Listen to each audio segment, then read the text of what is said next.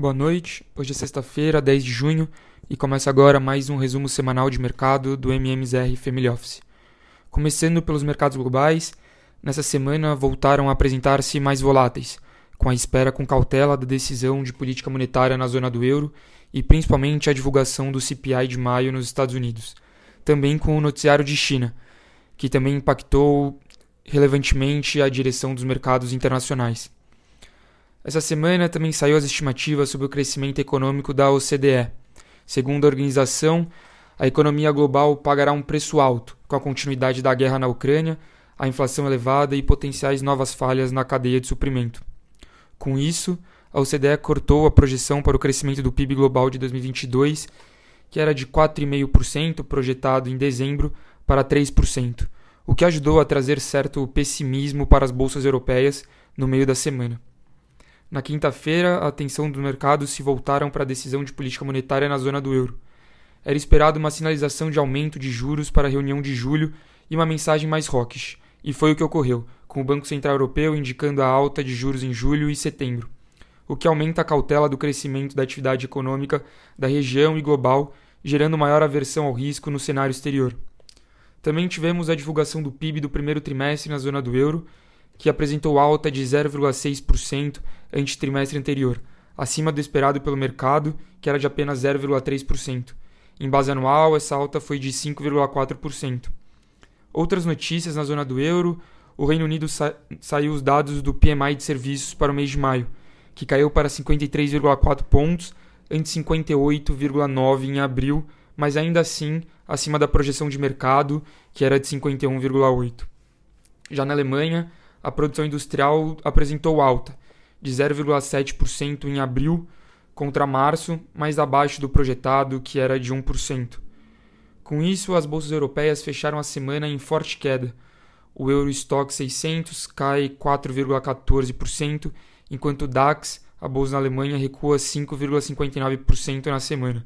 Por fim, o FTSE 100, bolsa do Reino Unido, fecha em menos 2,86% também influenciado pelos dados, principalmente de inflação, de maio que saíram nos Estados Unidos, sendo essa a principal agenda no país. Após um breve arrefecimento em abril, o CPI americano voltou a apresentar aceleração neste mês de maio, acumulando mais uma leitura acima do esperado, 1% contra 0,7% que era consenso. A inflação nos Estados Unidos que se encontra no maior patamar em 40 anos e mais alta do que o esperado, injetou mais volatilidade nos mercados, resultando numa desvalorização generalizada dos ativos de risco pelo mundo. Sobre as bolsas americanas, o S&P 500 terminou a semana em 3.900 pontos, após cair mais de 5,6%, principalmente por conta da maior detração nesta sexta-feira, que refletiu os resultados do CPI. A Nasdaq cai ainda mais, menos 7,05% nos últimos cinco dias. E por fim, o Dow Jones encerra a semana em menos 4,96%. Sobre o noticiário chinês, a semana começou com os anúncios positivos quanto à abertura do país e o relaxamento de medidas de restrição à mobilidade por conta da Covid-19, com Pequim liberando o transporte público na maioria dos distritos e a volta dos trabalhadores aos escritórios. Ainda no início da semana, saiu o PMI composto da China, que subiu de 42,2 pontos em maio contra 37,2 em abril. Outro destaque positivo para a China vem da recuperação das, das exportações chinesas em maio, que cresceram 16,9%, mais que duas vezes o esperado, reiterando os benefícios da reabertura econômica iniciada no mês passado. Os dados de importação também vieram bem acima, 4,1%, versus 2,5% da expectativa, resultando em um superávit comercial de 503 bilhões de dólares, mais de 100 bi acima do esperado. No mesmo dia, outra notícia na China, mas essa que gera um pouco mais de cautela. Novas informações divulgadas que a liberação em Xangai durou pouco e que as medidas de restrição na região irão voltar, colocando 2,7 milhões de pessoas em lockdown. Por último, temos um novo sinal positivo na China com os dados de inflação que vieram um pouco melhores que o esperado. O CPI sobe 2,1% ante expectativa de 2,2%, e o PPI sobe 6,4% contra uma estimativa de 6,3%. Agora, na parte Brasil, a OCDE também cortou as projeções de crescimento para o ano de 2022 de 1,4% para 0,6%, na contramão das recentes revisões altistas do mercado. Além disso, a semana também foi movimentada por outros indicadores macro. Após um mês sem dados, em nota, o Banco Central voltou a publicar uma atualização parcial do relatório Focus, que mostrou a mediana das projeções de PCA para 2022 em 8,89% e de 4,39% em 2023. No início da semana, ainda tivemos a divulgação do CAGED, com dados de abertura de novas vagas acima do esperado pelo mercado, de 196,9 mil versus aproximadamente 170 mil. No ano, o saldo líquido de empregos formais já ultrapassa os 770 mil novos postos.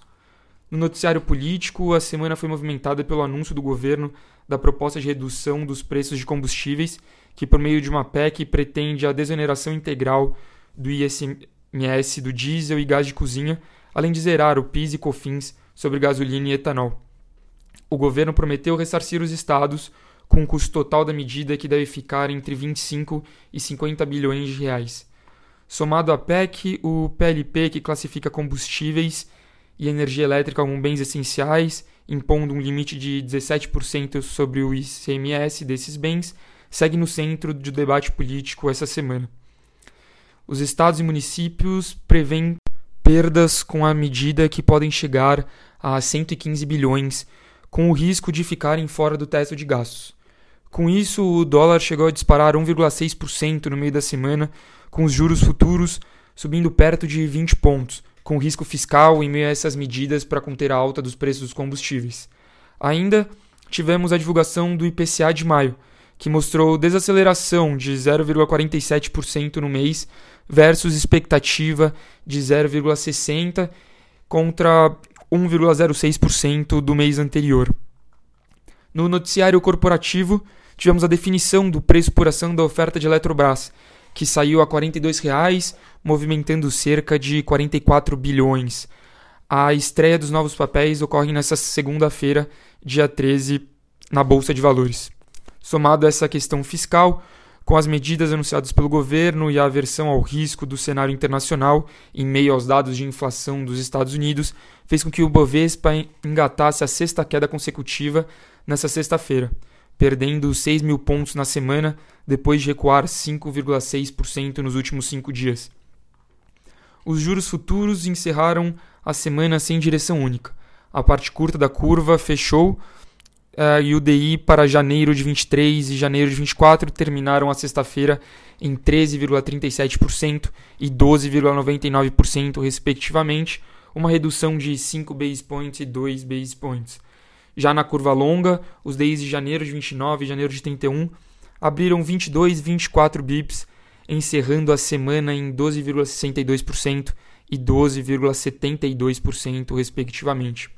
Para fechar a semana no Brasil, o câmbio depreciou, com aumento de quase 4% do dólar em relação ao real.